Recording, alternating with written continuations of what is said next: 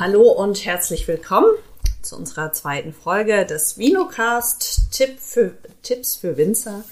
Unser Podcast vom Institut für Weinbau und Önologie am DLR Rheinpfalz. Mein Name ist Johanna Hartmann und ich sitze auch heute wieder zusammen mit meinem Kollegen Bernhard Schandelmeier. Hallo, auch von meiner Seite.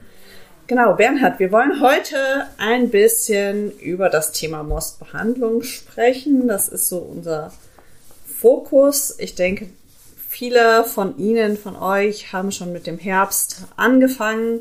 Es ging jetzt doch recht flott mit den letzten Niederschlägen. Bernhard, wie sieht es denn im Moment draußen aus? Was sagt dein Beratungstelefon? Äh, ich würde sagen, es sieht sehr gut aus. In weiten Teilen. Da, wo natürlich Trockenstress ist, ähm, haben wir einfach Mangelsymptome und da sieht es nicht so gut aus. Und sonst finde ich, haben wir jetzt erst gesehen, dass zum Teil ein bisschen Fäulnis gibt, aber nur ganz wenig, was sich dann weiterentwickeln wird, auch bei Riesling. Und äh, die Traubengesundheit ist sicher hervorragend, wie wir das nur in wenigen Jahren, in denen ich jetzt hier war, gesehen haben. Genau, was äh, auffallend war oder was sicherlich auch einige schon bemerkt haben, ist, dass wir recht niedrige Säurewerte haben und dabei erhöhte Anteile von Weinsäure. Also da liegen wir nach den neuesten Reifemessungen ähm, bei 70 bis 80 Prozent Weinsäure. Nopa-Werte. Ich denke, da lohnt es sich auf jeden Fall, die im Blick zu haben hinsichtlich der Nährstoffversorgung der Hefe. Ähm, ob man da nochmal mit Hefenährstoff ergänzt. Ähm, habt ja. ihr da schon äh, am Telefon was gehabt oder erwarten wir das erst in der Woche, wenn das dann gegen Ende der ersten Gärungen zu Gärstockungen kommt? Das erwarten wir erst dann. Das erwarten wir erst in dem Moment, wo, äh, wo die Probleme auftauchen. Das ist also Verzögerung. Das sieht man dem Most ja nicht an. Und wir haben ja auch in, in allen Jahren gesehen, dass es äh, zwischen unseren Schwankungen gibt. Und man sieht das den Weinbergen auch nicht an. Also ich kann nicht erkennen, dass es sozusagen irgendeinen Indikator gibt, mit der einen Rückschluss darauf zulassen würde, wie hoch meine, meine Mostwerte sind. Und wir haben dieses Jahr eben den Sonderfall, dass wahrscheinlich wegen der Trockenheit diese Werte eben noch niedriger sind.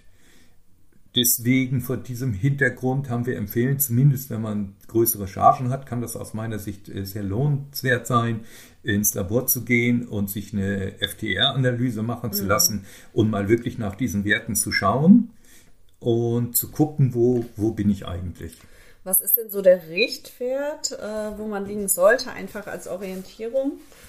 Ehrlich gesagt, ich gucke da auch immer es, es, gibt dazu nicht wirklich wissenschaftliche Veröffentlichungen, es gibt dazu sozusagen Erfahrungswerte äh, und die würden in Abhängigkeit vom Mossgewicht nach der Anreicherung liegen. Und da, ich gucke da mal auf unsere Tabelle, da haben hefeverwertbaren Stickstoff, hefeverwertbarer Stickstoff, das ist die Summe aus, ähm, aus Snooper und Ammonium, äh, das, der müsste bei 200 Milligramm pro Liter liegen.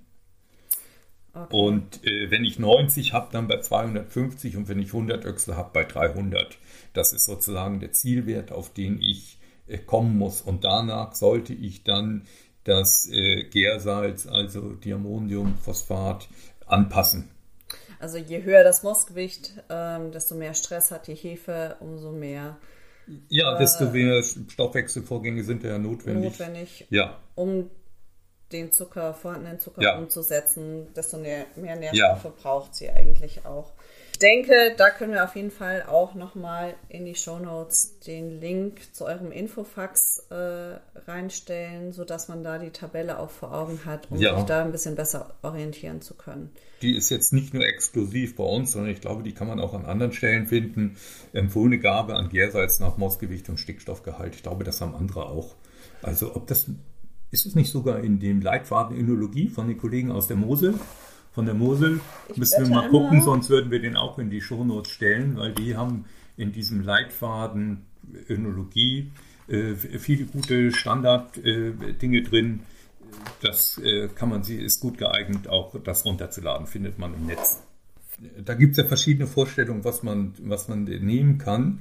Äh, es gibt dann auch äh, Autolysate und inaktive Hefen eben die auch gerne empfohlen werden, aber die Grundversorgung würde über dieses Diammoniumphosphat stattfinden. Das muss man einfach sagen, denn diese mhm. Autolysate, die äh, haben nur einen geringen Anteil an, an Stickstoff. Ähm, deswegen ist gerade, wenn man höhere Mossgewichte hat, sicher eine Kombi auch sinnvoll, dass man eben die auch gibt und eben noch Diammoniumphosphat und weder das eine noch das andere, aber die, Grund, die Grundgabe besteht aus dem Diammoniumphosphat. Was zwar teurer geworden ist, aber vergleichsweise noch günstig. Und ähm, empfehlt ihr auch gewisse Zeitpunkte, die ja, wir haben das sozusagen dann im ersten Drittel der Gärung empfohlen, wenn die Gärung begonnen hat. Wenn man mhm. damit sehr früh beginnt, äh, stößt man sozusagen noch weiter die Hefevermehrung an und mehr Hefen führen dann eben zu einem noch größeren Stickstoffbedarf, weil die ja auch selber Biomasse aufbauen müssen. Okay. Ansonsten Nein. schauen wir uns das Thema Trockenstress, trockengestresste ja. Trauben nochmal an denke, das ist ein sehr spezifisches Thema für dieses Jahr. Was erwarten wir bei den Trauben, bei den Mossen, die reinkommen durch die trocken gestressten Trauben, durch den also Trockenstress? Gut, wenn wir jetzt wirklich wenn wir jetzt wirklich trocken gestresstes Lesegut haben, also da, wo schon Blattfall ist, wo ich schon untypische Farben an meinen Beeren habe, äh, dann habe ich ja echten Trockenstress. Wenn ich jetzt normales Blattwerk habe oder so, dann würde ich jetzt nicht von Trockenstress reden. Also wenn man das hat, dann wäre die Frage, ob man diese Trauben runterschneidet oder ob man die einzeln verarbeitet. Wenn man jetzt wirklich, wirklich auf Sandböden ist und das sehr, sehr trocken ist. Also sehe ich gerade bei uns im Dürkheimer Raum, wo wir ja. recht viel Sandböden haben, geringe Niederschläge hatten, ja. dass da das Laub schon teilweise abgeworfen wird. Ich denke. Ja, da wäre da wär sowas, wo man sich fragen muss, äh, will ich daraus Wein machen? Und wenn ich daraus Wein mache, will ich den mit gesunden Trauben zusammenbringen und dann kann man wahrscheinlich davon eher abraten. Das kann man ja auch, wenn man die Trauben probiert, einfach mal machen und dann mal gucken, wie, wie schmecken die jetzt, haben die jetzt, sind die jetzt im Mossgewicht niedriger. Das wäre ja so was Typisches, was man da sieht. Aber es wäre dann generell ähm, ja, davon zu reden, dass wir erhöhte Phenolgehalte in den Partien erwarten. Ähm, wie können wir damit umgehen? Also was setzen wir als Zaubermittel ein, um darauf zu reagieren? Schön wäre es, wenn es Zaubermittel gäbe. Es ist vielmehr so, dass wir in, in Vorjahren äh, da schon Untersuchungen hatten und waren eher enttäuscht von den Mossbehandlungsmitteln. Das Problem ist, dass die äh, Phenole sehr kurzkettig sind mhm. und dass die sich nicht einfach so ausschönen lassen in dem Mossstadium. Ähm, das ist einfach ein Problem. Da da kann man unterschiedlicher Meinung sein, aber unsere Ergebnisse sind da so, dass man nicht sagen kann, das würde wirklich viel helfen. Ich fand auch schon in der Vergangenheit, ich kann nicht erkennen, wenn Weine vor mir stehen, sind die jetzt im Moss behandelt oder nicht. Das hat mich eigentlich immer schon stutzig gemacht, ob das wirklich so eine, so eine erfolgreiche Schönung ist. Ja, das mhm. wird von anderen anders gesehen und im Moss, das würde ich auch sagen, also dass man das im Moss, Moss schmecken kann, so einfach ist das Leben nicht. Ich habe im Moss irgendwo zwischen 150 und knapp über 200 Gramm Zucker. Und äh, da gehe ich natürlich, äh, tue ich mich schwer, äh, Gerbstoffe zu schmecken. Wird einfach ja, einiges das ist einfach, durch die Matrix. Ja, ja. Ja, das ist, das ist nicht so einfach. Das kann ich da nicht schmecken. Definitiv. Ja, ja. Äh, und dann weiß ich eigentlich gar nicht, was ich da machen soll. Deswegen war unsere Empfehlung daraus, das eher auf das Weinstadium zu verlegen. Mhm. Ähm, auf jeden Fall ist es so, von dem Mossschönungsmittel muss man sagen, also Kohle, da brauchen wir jetzt nicht diskutieren, weil man Betrieb das hat, das funktioniert schon. Äh, aber wenn man jetzt Gerbstoff im Mossstadium bekämpfen will, dann ist das nicht so wahnsinnig erfolgreich in der Summe. Was ist, wenn man sowieso schon flottiert ähm, und dann entweder Gelatine oder ein pflanzliches Protein einsetzt? Ähm, ist das, das, eine Empfehlung, die wir dieses Jahr aussprechen können? Weil Flotation ist ist ein adäquates Verfahren zur Mostvorklärung, also sehe ich jetzt keine Qualitätsbenachteiligung. Äh, wir hatten auch damals geguckt, was ist eigentlich mit Mostoxidation, bringt das auch, bringt das so eine gewisse Braunfärbung und macht das jetzt was an den Phanolen? Äh, da hatten wir uns mehr von versprochen, das war auch nicht so wahnsinnig doll. Okay. Das heißt, Muss man ehrlich sagen. Äh, ja, ich glaube, dass diese Most äh, Vorklärung, die hat ja sicher ihren Ursprung schon aus einer Zeit, als es noch gar keine Enzyme gab und man ja. einfach geguckt hat, wie kläre ich meinen Most jetzt vor. Und das hat so eine lange Tradition. Daraus kann man natürlich auch ableiten, das ist ein sehr erfolgreiches Verfahren, weil die Leute machen das ja schon immer. Äh, dagegen will ich auch gar nichts sagen, weil in unseren äh, Beobachtungen ist es eben nicht ganz so einfach. Und wir haben auch gesehen, dass man in anderen äh, Arbeiten, dass man relativ hohe Unterschiede im Phenolgehalt braucht, dass man das auch im Wein schmecken kann. Also so ein Wein ist einfach kompliziert und die Phenole sind eben nur ein Teil davon.